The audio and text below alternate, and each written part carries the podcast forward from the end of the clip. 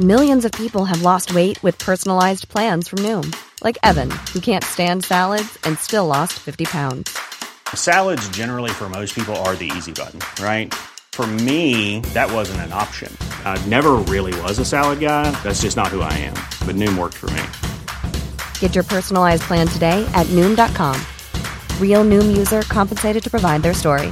In four weeks, the typical Noom user can expect to lose one to two pounds per week. Individual results may vary.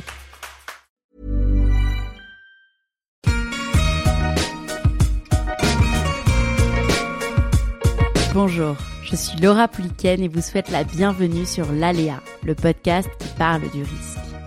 J'ai créé ce podcast pour montrer que dans cette société qui voudrait que l'on privilégie la sécurité, la prise de risque est pourtant bénéfique à bien des niveaux. Pour le prouver, j'invite des hommes et des femmes qui ont pris des risques dans des circonstances variées, mais souvent hors du commun. Pensez d'ailleurs à vous abonner sur toutes les plateformes d'écoute. Et si le podcast vous plaît, le meilleur moyen de me le dire et ce qui m'aide le plus à faire connaître le podcast, c'est simplement de mettre un commentaire et 5 étoiles sur iTunes ou encore ICO, cette formidable application communautaire de podcast où vous pouvez découvrir et échanger entre passionnés de ce super média audio.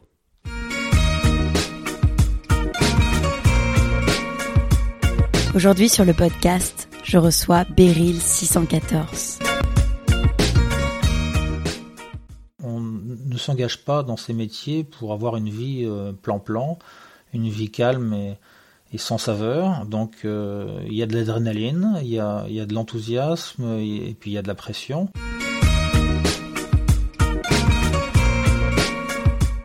Olivier Mass, alias Beryl 614, vous avez quitté le ministère des Armées en juillet 2017 après 28 ans de service, 4 années au sein des forces spéciales et 15 années à la DGSE, Direction générale de la sécurité extérieure.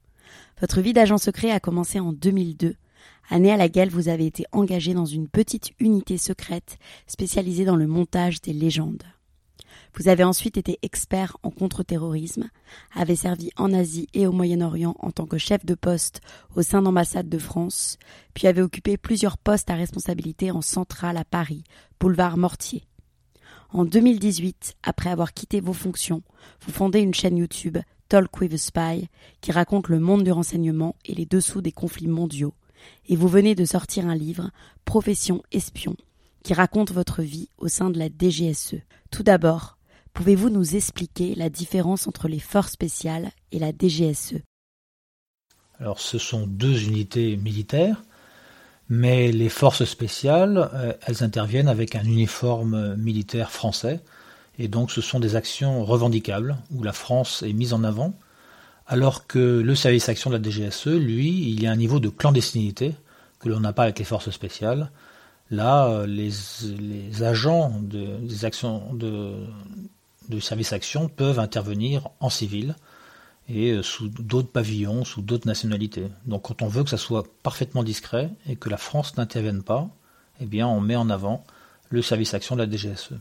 Quelle différence y a-t-il entre les risques pris par les forces spéciales et les agents de la DGSE La force spéciale et, et officier traitant, agent, espion de la DGSE, on ne fait pas forcément le même métier.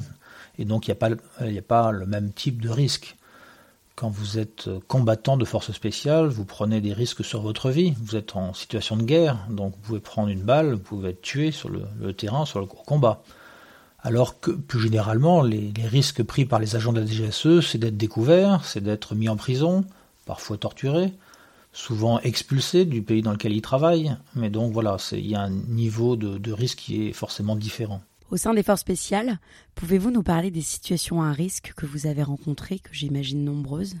J'ai passé quatre ans au sein des forces spéciales, dans un régiment qui s'appelle le premier régiment parachutiste d'infanterie de marine, qui est basé à Bayonne. Euh, et donc, ben, je, je, me souviens d'une opération de, guerre que j'avais fait à l'époque, l'époque en Bosnie, euh, à Sarajevo, où euh, on devait faire respecter les accords de Dayton, qui, qui consistaient à séparer les belligérants le long d'une frontière. Et on avait euh, localisé euh, une unité combattante avec des armes sur cette zone qui devait être démilitarisée. Donc, décision a été prise par le commandement de monter une opération de force pour forcer ces gens-là à être désarmés par la force. Et donc les ordres étaient très clairs. S'ils résistaient, on devait combattre et, les tuer. Et donc il y avait une action de guerre. Donc on est parti un soir dans la nuit avec nos équipements de vision nocturne, avec nos armes imprévisionnées, avec nos, balles réelles. Et puis on savait qu'on partait au combat, donc c'était un moment effectivement stressant et qu'il a fallu vivre en étant le plus calme possible. Quand on rejoint l'armée et plus précisément les forces spéciales ou la DGSE, est-ce qu'on pense aux risques que cela entraîne sur notre vie? Je pense aux risques physiques, mais aussi moraux, personnels. Oui, bien sûr, quand on rentre dans ce genre de carrière, eh bien ces, risques, ces risques, ils sont déjà pris en compte, euh, que ce soit des risques physiques ou, ou mais c'est aussi le sel de l'aventure, le sel de son engagement et la raison de son engagement. On, ne s'engage pas dans ces métiers pour avoir une vie euh, plan-plan, une vie calme et, sans saveur. Donc euh, il y a de l'adrénaline, il y a, de l'enthousiasme et, puis il y a de la pression.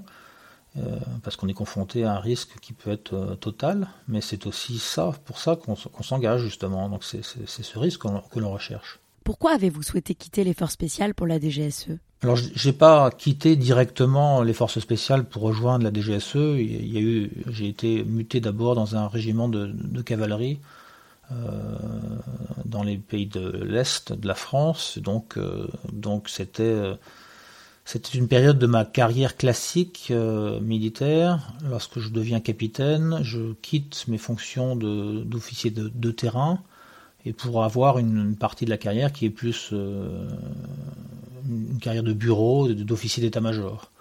Et donc, l'intérêt de rejoindre la DGSE, c'était de reprendre prise avec ce, travail de terrain, euh, qui était évidemment beaucoup plus enthousiasmant. Donc c'était ça, pour ça, ma, raison de, rejoindre la DGSE à ce moment-là. Qu'est-ce qui vous a donné envie d'avoir une telle carrière? Est-ce que c'était un rêve d'enfant? Oui, c'était un rêve d'enfant, bien sûr. Euh, mon père était, était militaire déjà, donc je, sa carrière me faisait, me, faisait rêver parce qu'elle était, elle était variée, parce que lui aussi était confronté à, au risque, euh, un risque permanent souvent. Euh, et, donc j'ai d'abord voulu être militaire, euh, c'était ça mon, premier rêve. Et puis ensuite j'avais il y avait un camarade de promotion de mon père qui était un, agent de la DGSE et j'avais des flashs un petit peu de sa vie. Comme ça, on ne disait pas grand-chose, on ne me donnait pas les détails de sa réalité opérationnelle, mais les petits flashs comme ça que j'avais de, sa vie me semblaient passionnants.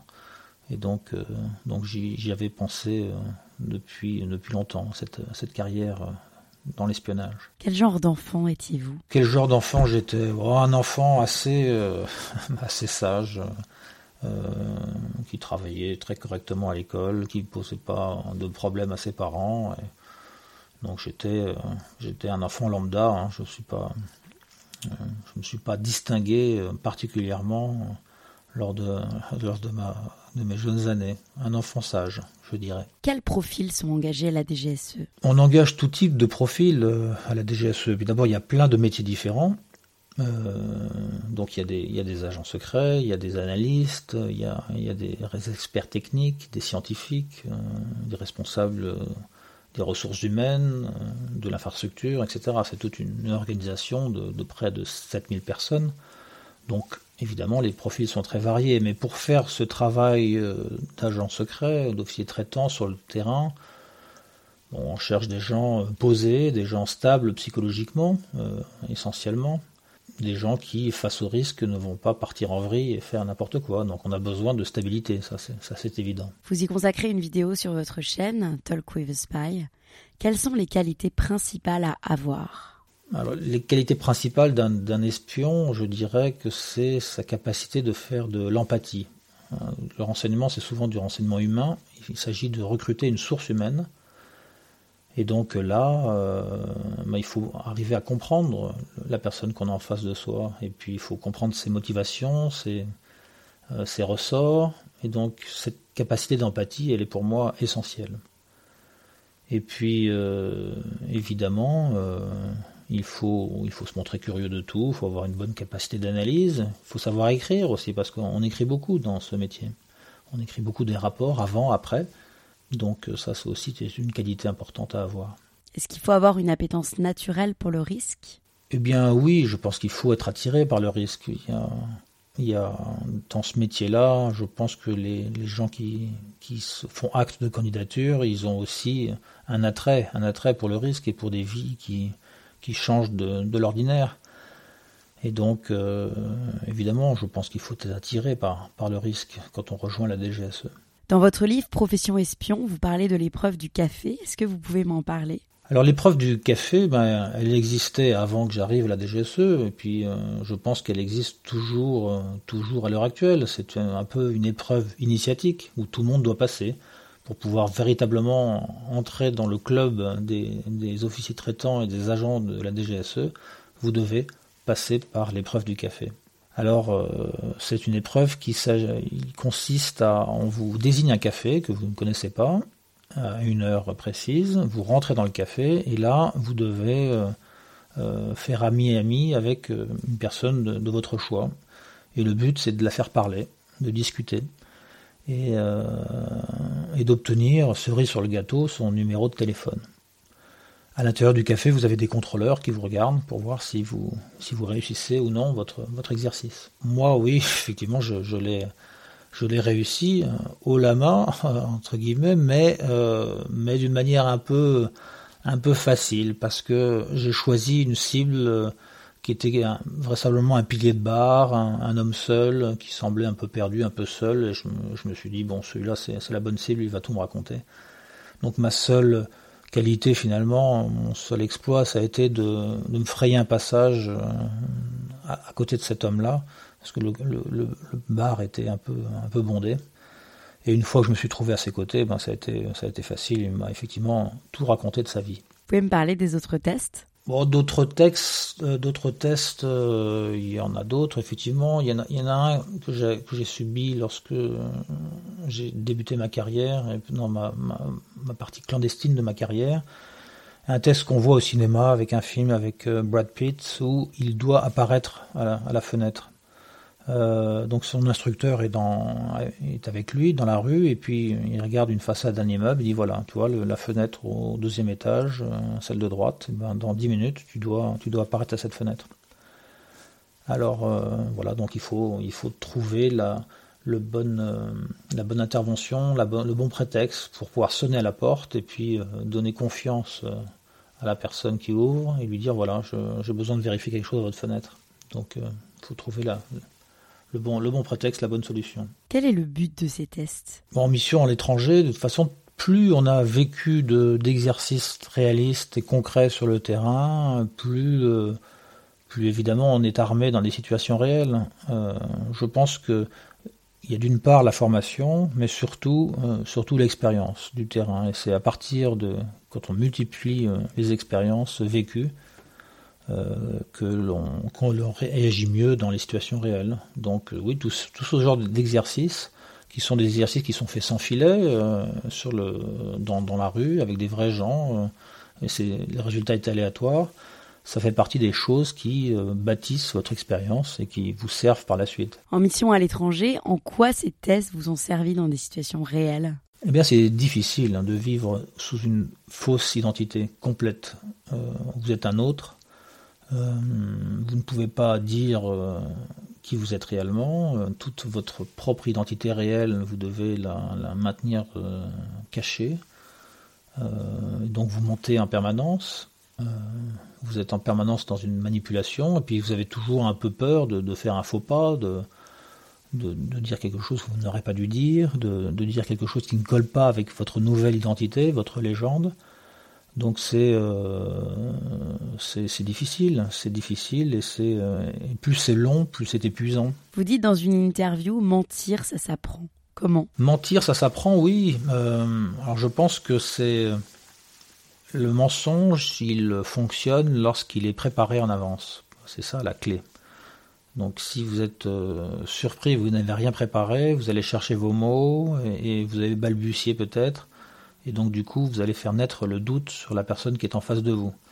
Alors que si vous avez préparé, anticipé les questions qu'on va vous poser, pourquoi est-ce que vous, qu'est-ce que vous faites là, euh, qu'est-ce que vous cherchez, si évidemment vous dites ah bah je, je, suis devant cette porte parce que je, surveille quelqu'un qui va en sortir, ça va pas. Donc il faut avoir prévu déjà une réponse à donner, une réponse toute faite. Ben, je, je, vais à la pharmacie qui est juste à côté, là, le, au numéro 108, par exemple. Une légende, pour ceux qui n'auraient pas regardé le bureau des légendes, est donc une identité fictive avec une adresse, un réseau d'amitié, de faux papiers, un faux permis de conduire, une fausse carte bancaire. Comment on crée une légende? Comment créer une légende? Je ne vais pas vous donner toutes les, subtilités et les, les, recettes, euh, parce que ça, ça fait partie des savoir-faire des, des services secrets et de la DGSE en particulier. Et ça, je, ne suis pas habilité à, vous donner les détails euh, d'une légende. Mais grosso modo, pour qu'une légende soit, soit la plus réaliste et la plus crédible possible et qu'elle fonctionne, il ne faut pas euh, s'éloigner trop de la véritable vie de l'agent. C'est-à-dire que moi, par exemple, euh, qui, qui ai fait des études généralistes, je ne vais pas devenir tout d'un coup un scientifique de, de haut niveau. Donc, je ne veux pas me créer la légende d'un scientifique. Donc euh, il faut rester crédible et ne pas trop s'éloigner de ses qualités et de ses capacités propres. Combien d'identités avez-vous eu Beryl 614 bon, Des identités, j'en ai, j'en ai pas eu, pas eu beaucoup. On peut, on peut intervenir plusieurs fois sur des fausses identités, mais des véritables légendes travaillées au long cours, euh, en vivant sa légende, en ayant, en développant des amitiés, euh, des gens qui nous connaissent sur cette fausse identité. Euh, ça, on ne peut pas en développer beaucoup. Donc, euh, moi personnellement, j'en ai eu, j'ai eu deux, deux identités fausses qui m'ont permis de faire des missions à l'étranger. N'y a-t-il pas le risque finalement de préférer sa fausse vie plus exaltante que sa vraie vie? Alors c'est un vrai risque, euh, c'est vrai que ça existe. Moi j'ai connu des, des, des, amis qui ont eu du mal à rejoindre leur, euh, leur vraie vie parce que leur euh, fausse vie, effectivement, ils étaient devaient infiltrer des, des réseaux de, de grande criminalité, donc ils participaient à des, à des grandes soirées où il y avait beaucoup d'alcool, de drogue, de filles, etc. Des choses pas forcément très recommandables, mais mais qui pouvait être assez exaltant. Puis ensuite, quand il revenait à Paris, euh, dans la grisaille parisienne, ben, il y avait comme un décalage. Et moi, personnellement, dans ma, ma fausse identité, elle était moins exaltante que ma vraie vie. J'étais un, personnage un peu terne dans, ma légende. Donc ça me faisait euh, pas de mal du tout de, de, quitter ma fausse vie pour rejoindre la vraie. Dans la série Le Bureau des légendes, on voit des agents être arrêtés, torturés, enlevés, alors qu'ils sont en mission à l'étranger. Quand vous étiez sur le terrain, quelle situation dangereuse avez-vous vécue? Oui, j'ai connu, euh, connu pas mal de situations un petit peu difficiles, stressantes. Euh, notamment lorsque j'étais agent clandestin, j'étais euh, infiltré dans des zones où il y avait très peu d'occidentaux, j'étais le seul d'ailleurs, et dans des zones de haute criminalité, sur des passages de frontières délicats. Et donc là, vous êtes, vous savez, vous sentez que vous êtes observé, que vous ne passez pas forcément bien dans le paysage et que vous n'avez pas forcément de raison valable de vous trouver là où vous êtes. Donc c'est un peu stressant. J'ai également été impliqué dans, des pays dans lesquels il y avait euh, une forte euh, tension sécuritaire, avec des attentats, avec des prises d'otages. Hein. donc vous savez très bien que vous pouvez devenir une cible si vous êtes détecté et si on sait que vous êtes un agent secret vous devenez une cible pour beaucoup de personnes. Donc, euh, donc des risques, des risques j'en ai, j'en ai vécu pas, mal dans, dans, ma vie d'agent secret. Est-ce que les risques des missions étaient évalués en amont? Évidemment, tous ces risques sont, sont, sont évalués euh, avant de rentrer, euh, avant d'être infiltré en, mission, et on essaye de les, de les limiter en les prévoyant en avance. On appelle ça un petit peu les, les cas non conformes dans une mission, dans une préparation, dans une planification de mission tiens, si, euh, si la personne que tu dois attendre, telle, que tu dois rencontrer euh, à telle heure ne se présente pas au rendez-vous, qu'est-ce que tu fais? C'est un cas non conforme. Si finalement, ben, entre ton déplacement de telle ville vers telle ville, ben, tu es arrêté un barrage, qu'est-ce que tu fais? Voilà, tu, es arrêté, tu es, tu es emprisonné. Quelles sont les réactions que tu dois prévoir? Donc tous les risques sont, évalués, sont préparés de manière à les limiter, de manière à avoir la bonne réponse lorsque le, problème arrive. Mon podcast est là pour montrer que la peur n'est pas forcément quelque chose de négatif. Vous est-il déjà arrivé d'avoir peur durant l'une de vos missions, particulièrement lorsque vous faisiez partie du service clandestin? Oui, alors quand je vous parlais de, ma mission en clandestinité, lorsque je me retrouvais près d'une frontière avec une grosse zone de, criminalité, eh bien là, vous avez vous avez peur évidemment, mais mais c'est jamais jamais une peur, en tout cas en ce qui m'a concerné. Les quand je faisais face à un risque euh, sur le terrain, un risque opérationnel, euh, c'était tout à fait positif parce que là, tous nos sens sont en éveil, on pense à 2000 à l'heure, beaucoup plus rapidement, on trouve des solutions très rapidement, on est, on est réactif, on est, on, est survolté, on, reste, on essaye de rester calme en surface, de ne pas montrer qu'on est très agité en fait pour, pour essayer de détecter tout ce qui ne va pas. Euh, mais, mais, finalement, effectivement, la, peur est un, est un, moteur aussi, un moteur d'efficacité. C'est indéniable. Je l'ai vécu, ressenti plusieurs fois. Est-ce que vous avez des astuces, conseils à nous donner pour gérer cette peur? Alors des astuces pour gérer cette peur, euh, ouais, il faut, faut savoir, euh, faut, faut l'apprivoiser, il faut, faut, voir, faut la voir de manière positive, comme on vient de le dire. Euh, c'est pas quelque chose de, négatif, il faut l'accepter, un petit peu à la manière d'un moine bonze, zen. Et puis, euh, il faut éviter aussi les pensées parasites. Euh, la peur, elle est bien quand elle est maintenue à un certain niveau, l'angoisse à un certain niveau, mais quand ça devient paralysant, quand ça devient, tiens, j'ai peur en permanence, cette voiture-là va sauter, ah maintenant c'est celle d'après, celle-là, elle est peut-être piégée. Bon, là, quand on fait, on laisse libre cours à ce genre de pensées négatives, il faut, il faut y mettre un frein et pas penser à ce genre de, pensées qui sont, euh, qui sont très négatives pour le coup. Vous en parlez dans votre livre, vous évoquez les difficultés de concilier vie personnelle et sociale avec le secret de la vie d'espion. Vous avez d'ailleurs divorcé, si je ne me trompe pas. Qu'est-ce qu'on raconte à sa femme et ses enfants sur sa profession? Eh bien, de toute façon, la femme et ses enfants euh, savent euh, on va pas leur cacher qu'on travaille pour la DGSE, sinon on, aura du mal à créer un couple qui, se tient. Euh, donc ça, on leur, en, parle, en tout cas c'est à ses proches, à ses parents, à sa femme. À ses enfants, c'est autre chose, ça dépend de leur âge, ça dépend de comment ils sont. Moi, les miens, euh, ils l'ont su lorsqu'ils ont eu 16 ans, parce que plus jeunes, c'était problématique. On était dans un pays à l'étranger plusieurs fois on n'avait pas envie qu'ils racontent des choses sur, dans leur cours d'école à leurs camarades, donc euh, ils n'ont jamais su que, j'étais agent secret. Mais donc voilà, en tout cas, on, en parle le moins possible. Et puis, euh, même si on raconte qu'on est de la DGSE, on ne va pas parler de son travail au quotidien, on ne parle pas de ses dossiers, on ne parle pas de ce qui nous trotte dans la tête d'un point de vue de boulot. Donc ça, c'est une, c'est une, évidemment une, une contrainte. Et lorsqu'on est sur le terrain, est-ce qu'on peut dire où on est, donner des nouvelles? Alors il y, a, deux carrières hein, d'agent secret, puis deux, périodes, euh, en tout cas en ce qui me concerne. D'abord j'étais officier clandestin, euh, sous légende, sous fausse identité, sous faux, faux passeport. Donc là dans ces cas-là, euh, on ne dit pas forcément où on est, et puis on ne donne surtout aucune nouvelle. Il n'y a aucun contact possible, parce que les contacts ils vous, ils recollent à votre vraie vie et à votre haute identité, et ça c'est pas possible. Donc donc pendant toute la durée de votre mission sur le terrain, vous ne pouvez donner aucune nouvelle. Donc ça, c'est assez, euh, assez une sacrée contrainte hein, pour vivre une vie de famille épanouie. Mais ensuite, il y a une carrière plus classique quand on est infiltré dans une ambassade, et là, on est, on est muté pendant trois ans à l'étranger.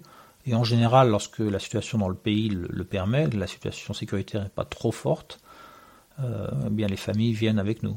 donc, euh, donc là, famille, elle sait évidemment où on se trouve parce qu'elle est avec nous. Et le fait justement de ne pas pouvoir raconter en détail ce qu'on fait quand on revient, est-ce que c'est cela qui crée l'éloignement finalement? Oui, bien sûr, ça n'aide pas à faire une vie de couple épanouissante, mais euh, d'un côté, chaque histoire de couple est, difficile, et donc euh, est-ce que le fait de ne pas travailler, de ne pas pouvoir parler de son travail, crée, crée une scission, un éloignement? Sans doute un peu, mais je pense que de toute façon tout couple traverse ses difficultés et, chaque métier a ses contraintes, donc euh, peut-être que celui d'agent secret en a plus que d'autres, c'est évident.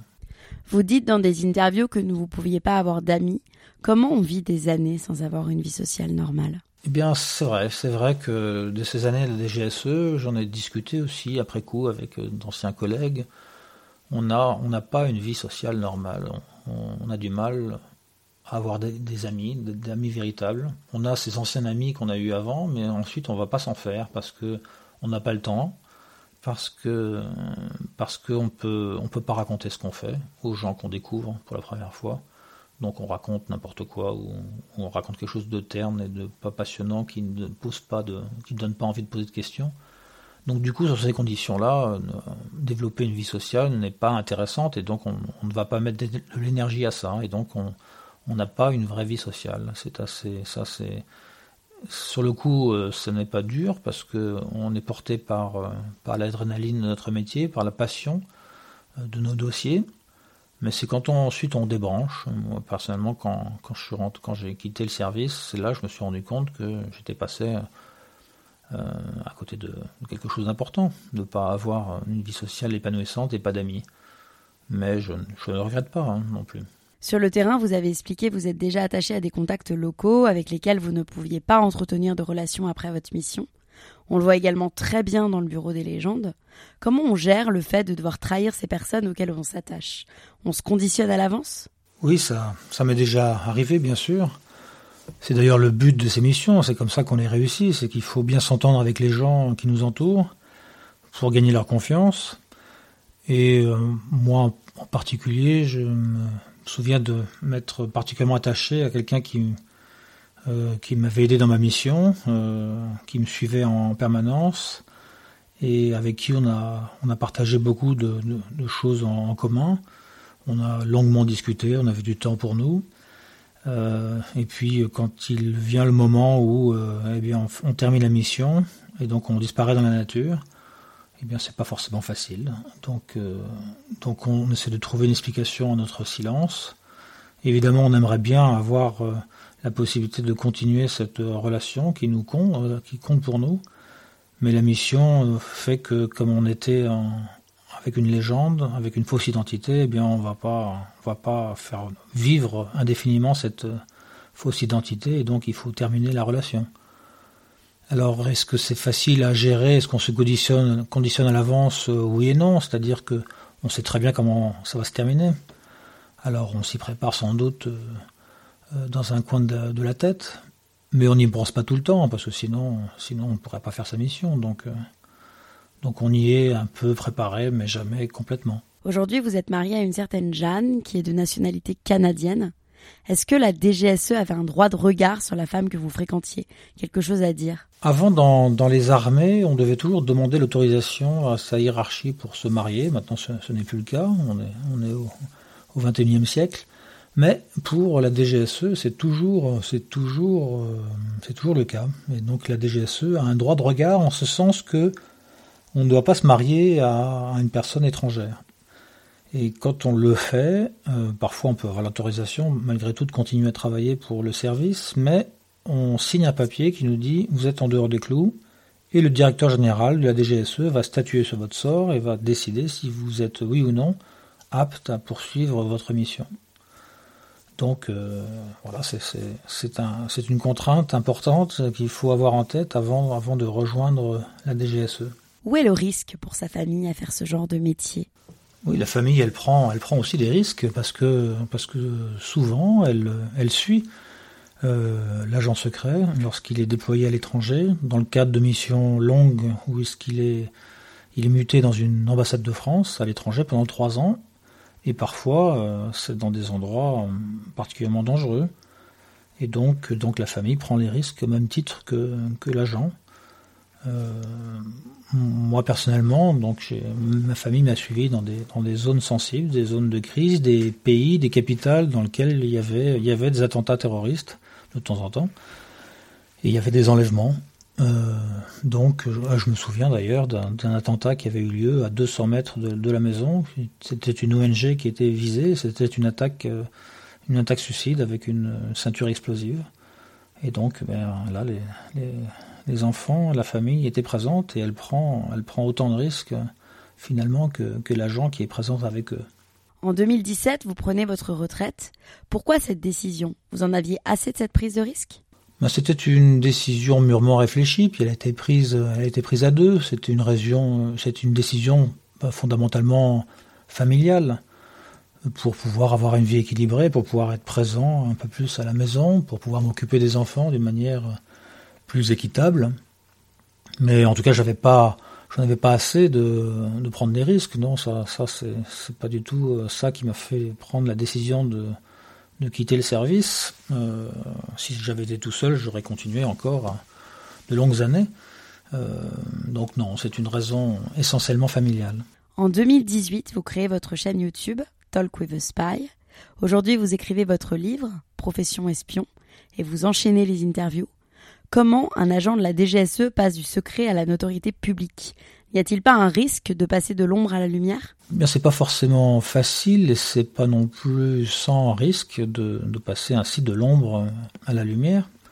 Comme vous dites, il y a peut-être une explication un petit peu thérapeutique. Après toutes ces années de silence, j'ai peut-être envie de, d'exprimer une certaine part de ce que j'ai pu faire et de ce que j'ai pu être. Euh, ensuite, ce, risque-là, il existe, mais je le limite parce que justement, je n'apparais pas à visage découvert. Lorsque je donne des interviews pour la télévision, mon visage est flouté. Donc ce risque est, limité par la protection de mon anonymat. Donc on ne connaît pas mon nom, on ne sait pas où j'habite.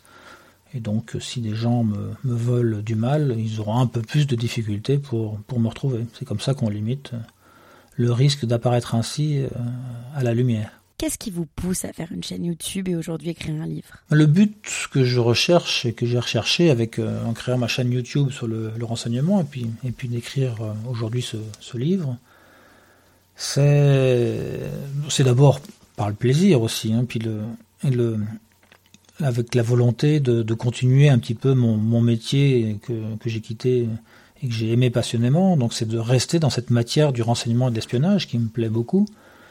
Donc c'est de continuer à faire quelque chose que, j'aime. J'aime le montage vidéo, j'aime la, vidéo, la photo, euh, le montage sur ordinateur, donc tout ça, je, peux faire ça. J'aime raconter les histoires, donc j'aime écrire. Et puis je pensais aussi qu'il y avait de la place pour euh, une voix de, de l'intérieur qui explique comment est notre véritable métier.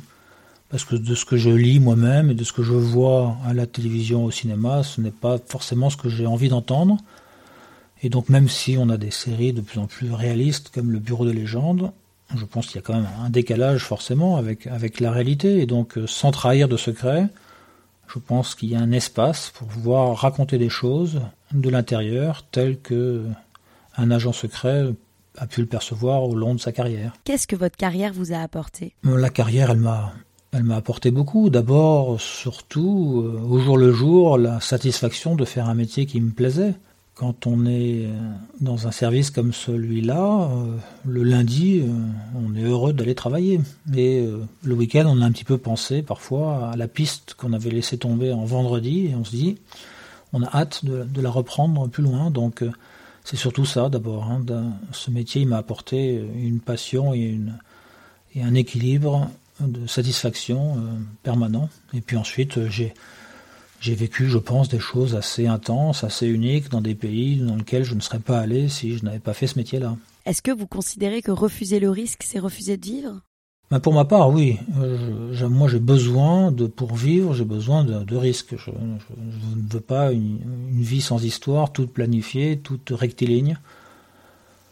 Donc, euh, moi, le, très concrètement, dans ma vie d'officier militaire, puis, puis, à la DGSE, j'ai toujours vécu au contact du risque et sans le risque, je m'ennuie profondément. Donc j'ai besoin de j'ai besoin de risques pour, pour vivre, c'est évident. Quel conseil donneriez-vous à ceux qui nous écoutent qui voudraient entrer à la DGSE D'abord, je leur conseillerais de, de regarder mes vidéos et puis de lire mon livre. Et si, euh, après avoir fait ça, ils ont toujours envie de rejoindre la DGSE, c'est qu'ils le feront en connaissance de cause et, et, sans doute pour les bonnes raisons. Maintenant, une dernière question que je pose à tous.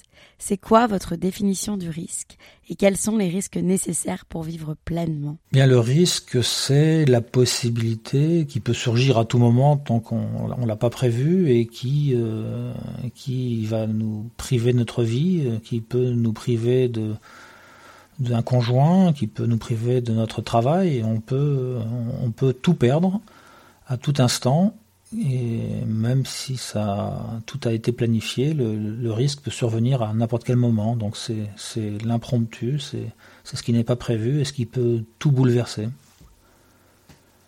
Est-ce qu'il y a des risques plus spécifiques que d'autres qui nous permettent de vivre pleinement, je ne sais pas, j'en ai pas forcément en tête. Quels sont les risques? Les risques, ils sont multiples, ils sont. Euh, j'en ai, connu euh, plein de différents, des risques professionnels, des risques familiaux. La vie, elle est faite de risques et, je ne veux pas en mettre un ou, d'autres plus en avant que, d'autres risques. Donc, euh, non, là voilà, je, laisse cette question ouverte. De toute façon, il faut du risque pour vivre pleinement. En tout cas, c'était c'était ce qui m'a qui m'a conduit dans, dans, dans ma vie et qui me conduit toujours.